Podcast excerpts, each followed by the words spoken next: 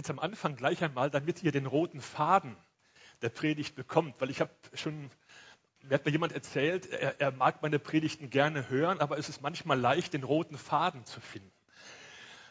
Dem kann ich sagen, ich habe auch Mühe, den roten Faden zu finden, aber es gibt einen roten Faden, der liegt aber nicht so der Länge nach ausgestreckt, sondern er ist mehr so verknäult. Es, es gibt da, manchmal habe ich den Eindruck, einen, äh, einen versteckten äh, Israeliten in mir, weil die Israeliten, die haben auch kein lineares Denken. Die Hebräer, das hebräische Denken ist kein lineares Denken, sondern eher so ein kreisendes Denken, wie ein, wie ein Adler fliegt und irgendwann einmal seine Beute findet. So wird das auch sein. Aber für den Fall, dass du Mühe hast, einen roten Faden zu finden, werde ich dir drei Worte sagen, die durch die Predigt führen werden. Mutter, Vater und Liebe. Ist zu laut jetzt, ne? Also Mutter, Vater und Liebe. Das sind die drei Worte, die durch die Predigt finden, äh, führen. Vor vielen Jahren in, im Rahmen meiner theologischen Ausbildung äh, habe ich einmal ein Halbjahrespraktikum absolviert in Paraguay bei den Indianern, dort in Südamerika. Ein halbes Jahr habe ich dort gewohnt, habe dort eine Menge erlebt und eines der ersten Erlebnisse war ein für mich sehr dramatisches Erlebnis. Und noch mehr für die, die daran beteiligt waren natürlich. Kurz vor der Zeit, wo ich da nach Paraguay kam, kam eine Frau, ähm, eine schwangere Frau ins Krankenhaus. Man wusste, es sind wahrscheinlich Zwillinge, die sie bekommt. Und wo ich dann in diesem Indianerstamm dort war, auf der Missionsstation, bekam wir den Anruf, die Kinder sind geboren, wir können die Frau wiederholen, weil die Frau ist eine junge Frau, die aus dem Indianerstamm war, in dem ich da gerade gewohnt habe. Da sind wir hingefahren mit dem Pickup. Ich saß hinten auf der Ladefläche, weil eine ganze Reihe Indianer sind auch mitgefahren, weil die wollten da was erledigen in dem Ort dort. Da sind wir hingefahren, aber in der Zwischenzeit war eins von den beiden Mädchen gestorben. Es waren beide, die kamen beide relativ früh zur Welt. Eins hat überlebt, das andere ist gestorben. Dann haben wir die Frau, es hat sich dann mit dem überlebenden Baby vorne ins Auto gesetzt. Ich saß hinten und bekam dieses Bündel mit dem verstorbenen Säugling in den Arm gelegt und hatte es so auf dieser zwei Stunden Fahrt wieder zurück in die Station, hatte ich es auf dem Arm, dieses kleine Baby. In so eine, äh, ein Tuch eingewickelt. Und dann kamen wir zurück und die Mutter, also die, die Oma von den Zwillingen, die Mutter von der Frau, die die äh, Kinder zur Welt gebracht hat, hat schon gewartet und wusste ja nicht, dass eins gestorben war. Und dann, wo sie dieses zugedeckte Bündel sah, was ich ihr dann überreicht habe, habe ich, ich habe so einen Schrei noch nie gehört. So ein, ein Weinen und Trauern, nicht so leise, wie wir das oft tun, ganz laut. Und für sie war das auch kein Trost, dass eins von den beiden überlebt hat. Zunächst mal war es kein Trost. Und dass die Mutter auch gesund ist, die Mutter von den Zwillingen. Für sie war die ganze Welt gestorben in dem Augenblick. Dann hat sie sich auch freuen können über das überlebende Kind. Man hat das auch genauso wie das Tote am Anfang auch an ihr Herz gedrückt. Und dieses Bild hat sich mir so eingeprägt damals, das fiel mir bei der Vorbereitung der Predigt wieder ein.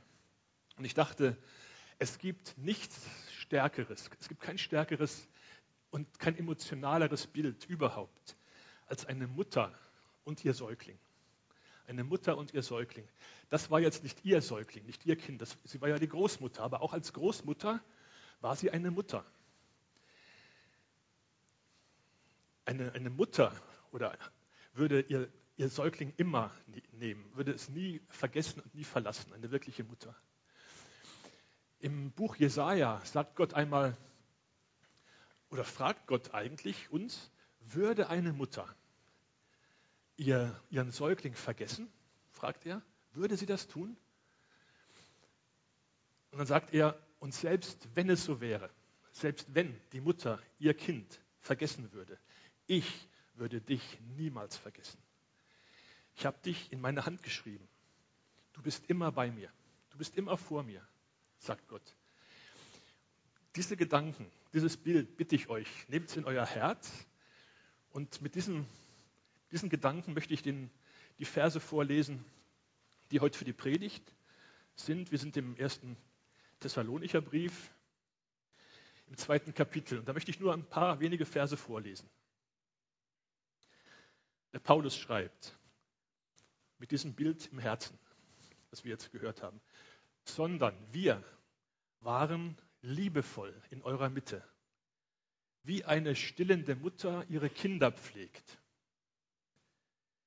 Und wir sehnten uns so sehr nach euch, dass wir willig waren, euch nicht nur das Evangelium Gottes mitzuteilen, sondern auch unser Leben, weil ihr uns lieb geworden seid. Ihr wisst ja, wie wir jeden einzelnen von euch ermahnt und ermutigt haben, wie ein Vater seine Kinder. Und euch ernstlich bezeugt haben, dass ihr so wandeln sollt, wie es Gottes würdig ist, der euch zu seinem Reich und zu seiner Herrlichkeit beruft.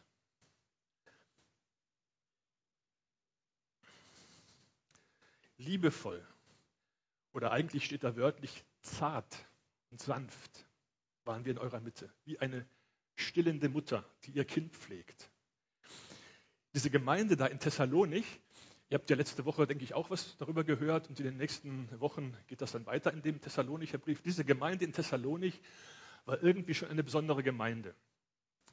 Findest, du findest selten einen Brief im Neuen Testament, den der Paulus an eine Gemeinde schreibt, wo es nicht eine ganze Reihe Dinge auch zurechtzurücken gibt. Es ist immer einiges, was nicht in Ordnung ist und das erwähnt der Paulus nur hier.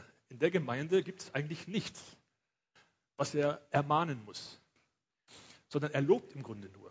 Es ist irgendwie eine besondere Gemeinde. Und du, du könntest über diese Gemeinde das Stichwort schreiben Liebe. Liebe.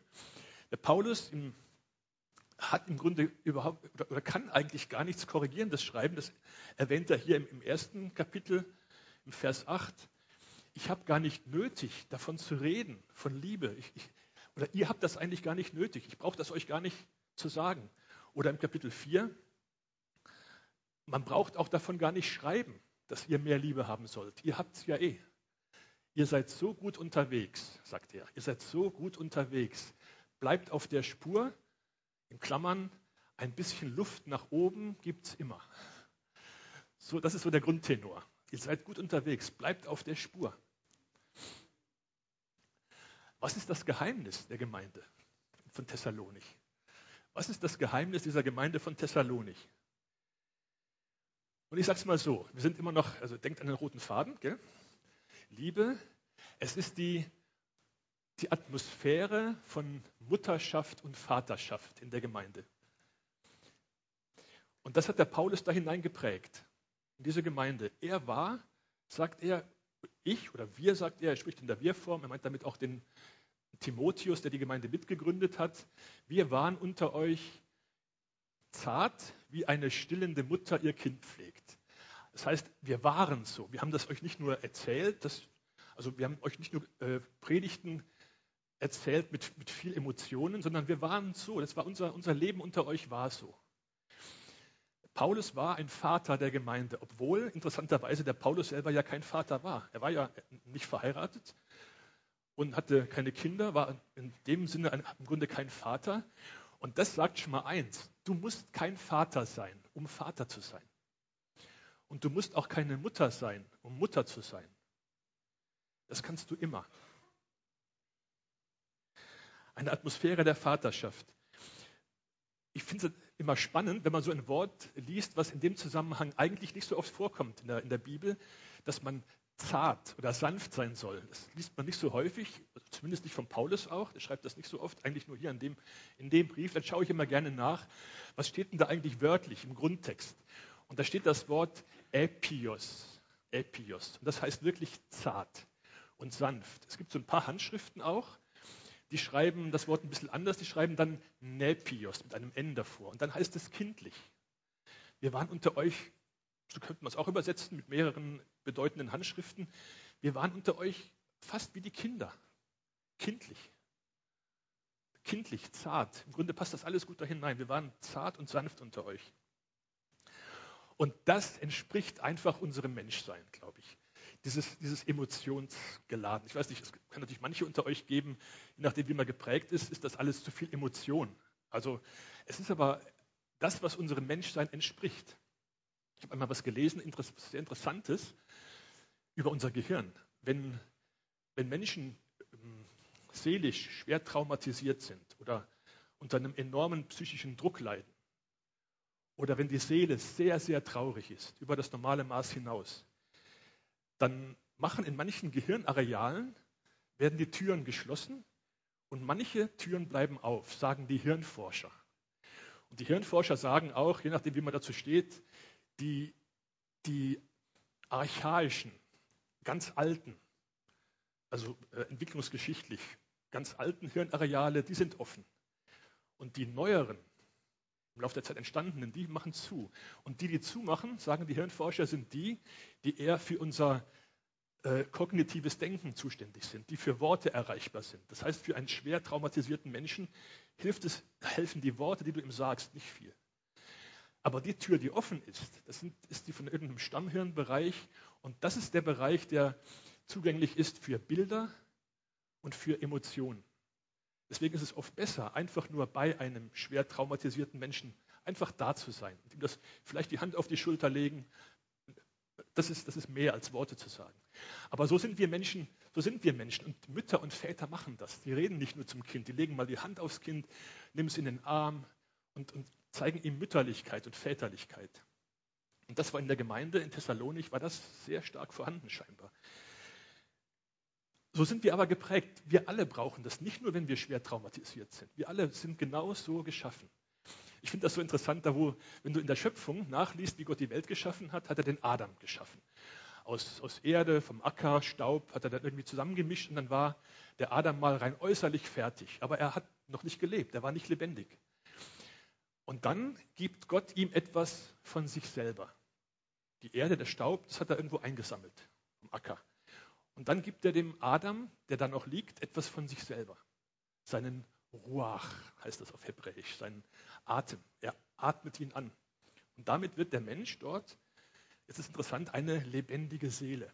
Heißt es, eine lebendige Seele. Und so sind wir geschaffen. Im Grunde bist du nicht nur ein Mensch mit einer Seele, du bist eine Seele auf zwei Beinen. Genauso sind wir. Und deswegen sind wir so empfänglich für Emotionen und auch für solche Bilder, mütterlich unter euch gewesen, väterlich unter euch gewesen. Das brauchen wir alle. Ich habe mich ehrlich gesagt sehr gefreut, Karl Helmut, wo du mich angerufen hast und gesagt hast, heute ist 1. Thessalonicher 2 dran. Also das wusste ich aber schon ein paar Wochen vorher, aber ich wusste nicht, was da steht. Ich weiß das nicht so auswendig. Ne? Jetzt habe ich vor einer Woche ungefähr mal nachgelesen, was steht denn da und war über diesen Vers so dankbar. Den habe ich mir also nicht selber ausgesucht, das war vorgegeben für heute. Aber es hat mich so gefreut, weil das genau das ist, was, was auch meine Arbeit betrifft als Seelsorger, ganz, ganz stark. Und mir geht das oft so, wenn, wir, wenn ich mit Leuten von der psychosomatischen Abteilung in, in Bayern im Krankenhaus rede oder bei den Andachten vor mir habe und für sie bete, da sehe ich viele Tränen. Auch in den Gesprächen viele Tränen. Und dann fällt es mir schwer, die professionelle Distanz einzuhalten, die man haben sollte als zumindest Psychotherapeuten, Psychologen brauchen professionelle Distanz. Die habe ich irgendwie nicht so.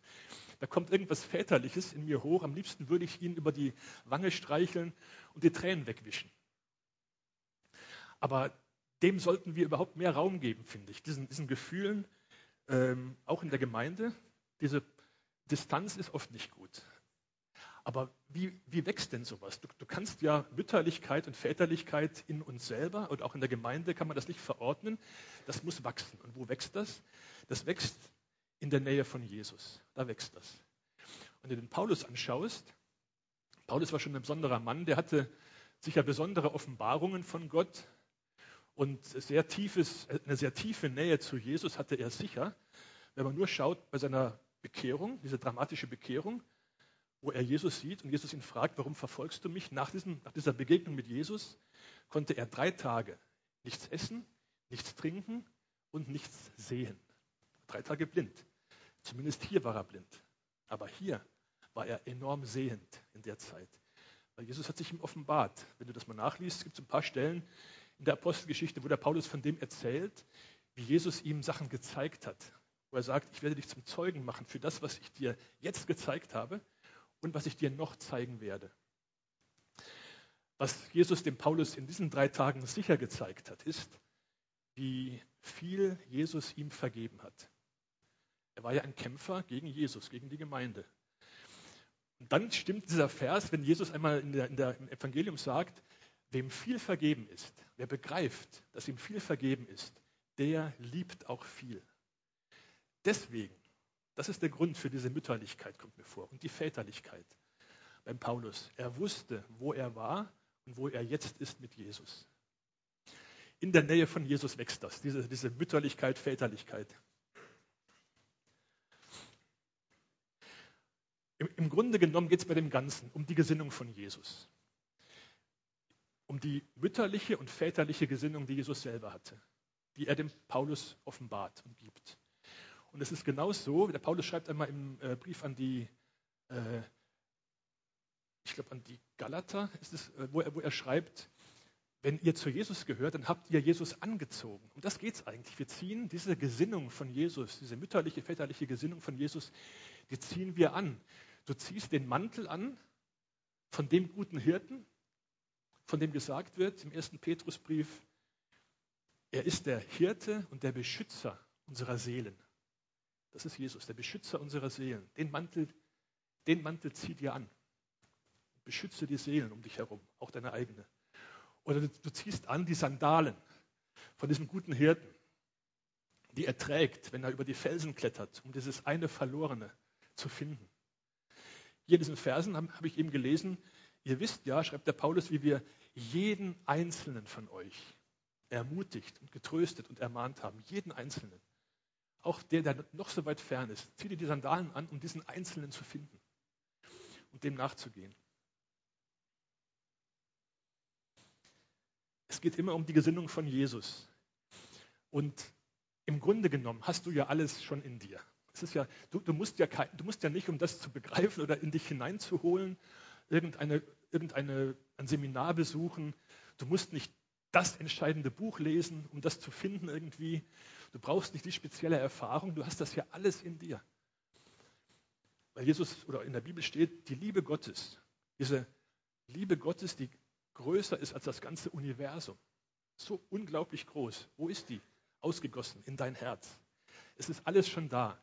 Und in deinem Herzen ist das drin, dieses unglaublich Große, und es gärt und es drängt und es will raus.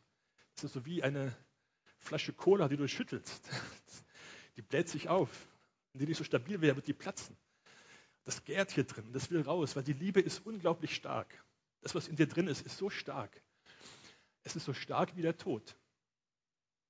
Steht im Hohelied. Und die Verse möchte ich euch gerne vorlesen vom Hohelied die geschrieben sind über diese unglaubliche Kraft der Liebe. Denn die Liebe ist stark wie der Tod und ihr Eifer unbezwinglich wie das Totenreich. Ihre Glut, denke mal daran, das ist in dir drin hier. Das, ich spreche von dem, was in uns drin ist hier. Ihre Glut ist Feuerglut, eine Flamme des Herrn. Große Wasser können die Liebe nicht auslöschen und Ströme sie nicht ertränken. Irgendwie glaube ich, was wir brauchen, ist ein bisschen mehr biblische Emotionalität. Biblische Emotionalität. Es ist schon richtig auch, vielleicht rede ich ja manchem zu viel von Liebe, es ist vielleicht manchem zu weich. Es geht auch darum, dass wir ermahnen sollen, korrigieren sollen, zurechtweisen sollen. Das stimmt. Schreibt der Paulus hier ja auch. Ihr wisst ja, wie wir jeden einzelnen von euch ermahnt und ermutigt haben. Nur vorausgehen die Worte Vater und Mutter oder andersherum. Mutter und Vater in der Reihenfolge, gehen voraus. Und deswegen, was, was ich wichtig finde, wenn, wenn du den anderen nicht korrigieren und ermahnen kannst als eine zarte, stillende Mutter und als ein ermutigender, liebevoller Vater, dann mach so. Dann halt lieber den Mund, ehrlich. Wenn das nicht aus so einem Herzen herauskommt, dann bringst du den Leuten, denen du das sagst, bringst du nicht Gott. Du bringst ihnen dich selber. Und wir also ich reibe mich dann natürlich voll mit ein, wir sind im Vergleich zum Original eine etwas armselige Kopie. Also wenn wir nur uns bringen, bringen wir nicht viel. Also dann lieber, lieber nichts sagen. Es ist schon wichtig, äh, ermahnen, korrigierend aufzutreten, aber bitte dann als Mutter und als Vater. Biblische Emotionalität, da müssten wir vor allen Dingen vielleicht die Männer ansprechen. Also als Mann, wenn du das so liest, äh, wenn du das für dich selber liest, du warst irgendwo an einem Ort und warst dort zart, wie eine stillende Mutter, die ihr Kind pflegt. Irgendwie stößt sich da vielleicht was in uns, vielleicht möchten wir gar nicht so zart sein. Aber es wäre wichtig, das zu entdecken, weil so ist Jesus auch. Zart, manchmal hart, manchmal zart. Aber vor allen Dingen die Grundlage ist dieses, dieses zarte, mütterliche. Und das, was, was Vater und Mutter ausmacht, was Vater und Mutter äh, von sich geben, wenn sie auftreten, das ist Wärme, Geborgenheit, Urvertrauen, Sicherheit, Einzigartigkeit. Sie vermitteln Wert, Ermutigung, Ausrichtung, auch gerade Rücken etwas, Wachstum geben sie weiter und Bestimmung fürs Leben der Kinder, die ihnen anvertraut sind. Sie geben Bestimmung weiter. Was ist der Unterschied, frage ich dich mal, was ist der Unterschied zwischen Vater und Mutter und einem Hausflur? Ich erkläre das in einem Beispiel. Vater und Mutter und ein Hausflur. Wenn ein Kind, immer du siehst irgendwo eine Familie spazieren gehen, Vater, Mutter und ein kleines Kind. Und wie es die kleinen Kinder oft machen, die springen ein bisschen voraus, laufen so rum und, und hüpfen. Und um die Hausecke kommt ein großer schwarzer Hund. Bleibt vor dem Kind knurrend stehen, sprungbereit. Das Kind bekommt einen furchtbaren Schrecken. Drei Schritte neben dem Kind ist eine offene Haustür und ein Hausflur. Zehn Schritte hinter dem Kind sind Mutter und Vater. Das Kind rennt. Wohin? Ich bin überzeugt zur Mutter und zum Vater. Obwohl der Ort, wo möglicherweise mehr Sicherheit ist, ist der Hausflur. Da könnte man reinlaufen, die Tür zumachen und der Hund kommt da nicht rein. Ob, der Mutter, äh, ob die Mutter oder der Vater mit dem großen schwarzen Rottweiler fertig werden, ist nicht so ganz sicher. Die werden alles versuchen werden, werden ihr Leben geben. Aber ob, das ist nicht so sicher. Sicherer wäre der Hausflur. Nur eins hat der Hausflur nicht. Er hat keine Geborgenheit. Gibt keine Geborgenheit. Und für unser Leben ist Geborgenheit wichtiger als Sicherheit. Wichtiger als Sicherheit. Ein Hausflur gibt dir keine Geborgenheit, aber Vater und Mutter geben dir Geborgenheit und mit allem, was sie haben, auch Sicherheit. Deswegen ist es mir so wichtig, jetzt bei den Andachten auf der Psychosomatik und bei den Gesprächen mit den Leuten, dass ich ihnen oft sage, hier in Weihern, hier in diesem Andachtsraum oder hier in meinem Büro, wo wir jetzt reden, hast du einen sicheren Raum. Hier darf dir nichts passieren. Hier bist du du selber. Brauchst nicht zu befürchten, dass irgendetwas gegen dich steht. Hier ist ein sicherer Raum, relativ ein sicherer und, und, geborgener Raum. Das möchte ich gerne vermitteln. Und das vermitteln Vater und Mutter. Und das ist auch für, die, für eine Gemeinde wichtig, dass die Gemeinde ein sicherer Raum ist, wo du sein kannst, der du bist. Nicht der, der du sein solltest. Weil zu dem Wert, den Vater und Mutter vermitteln, gehört auch, dass du so, dass du so wie du bist, wertvoll bist. Vor einiger Zeit war eine Frau bei mir im Gespräch, äh, auch von der psychosomatischen Abteilung, die aus einer evangelikalen Gemeinde in, in, in, in äh, Kärnten kommt. Auf der Psychosomatik. Da kam sie zu mir ins Gespräch und dann kam raus ein Grund, warum sie da ist. Nicht, nicht der einzige wahrscheinlich, aber ein entscheidender Grund war der unausgesprochene enorme Druck in der Gemeinde. Sie sagt, sie geht eigentlich gerne in die Gottesdienste, weil sie die Predigten gerne hört. Nur dann wird ihr hinterher regelmäßig fast schlecht, weil sie schon weiß, jetzt kommen Leute auf mich zu. Gell, du machst doch Kinderarbeit. Gell, wir brauchen jemanden für unsere Putzliste. Kannst du dich hier eintragen? Kannst du das und das machen? Und, und das hat, macht ihr so einen Druck. Und das sagte, weswegen kann ich nicht einfach sein, wie ich bin? Ich wenn ich die Kraft habe, werde ich schon was machen auch. Aber immer dieses, Geld, du wirst doch, du wirst doch und für den Herrn und so weiter. Und da muss man sehr aufpassen. Es geht bei dem Ganzen viel mehr, also bei, beim Wert vermitteln. Das, was Vater und Mutter vermitteln würden, auch in der Gemeinde, ist, du bist wertvoll, so wie du bist. Ich schätze dein Wesen, nicht dein Tun und deine Leistung und das, was du hast, sondern das, was du bist. Jetzt kommen wir zum Schluss.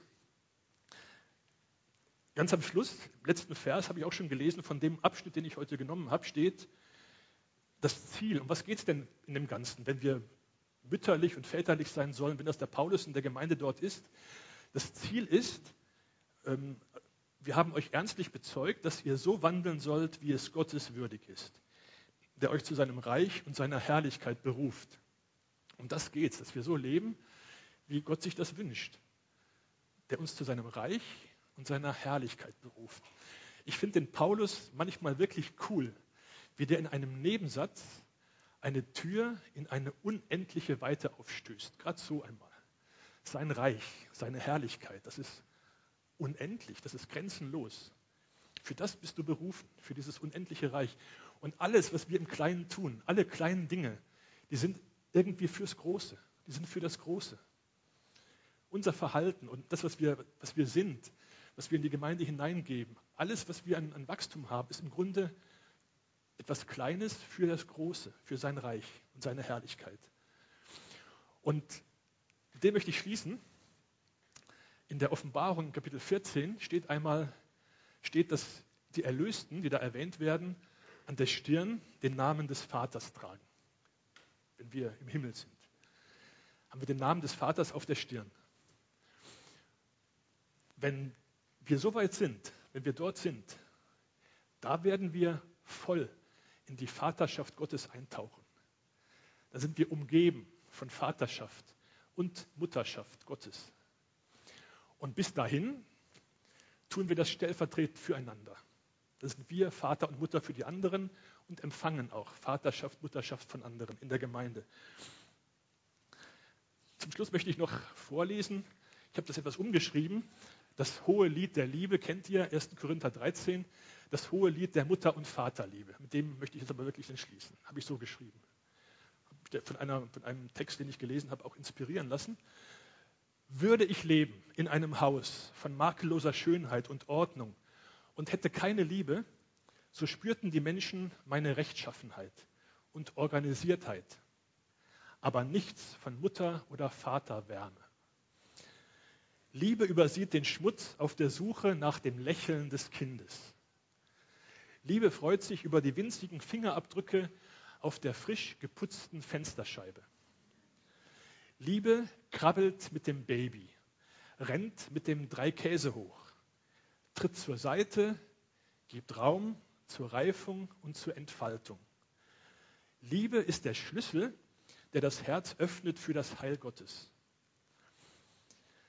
Bevor ich Mutter wurde, rühmte ich mich meines aufgeräumten christlichen Daseins. Bevor ich Vater wurde, rühmte ich mich meines strukturierten geistlichen Lebenswandels. Nun rühme ich nur noch den Gott der Liebe und lebe in dem und aus dem, was er in mein Herz ausgegossen hat. Amen.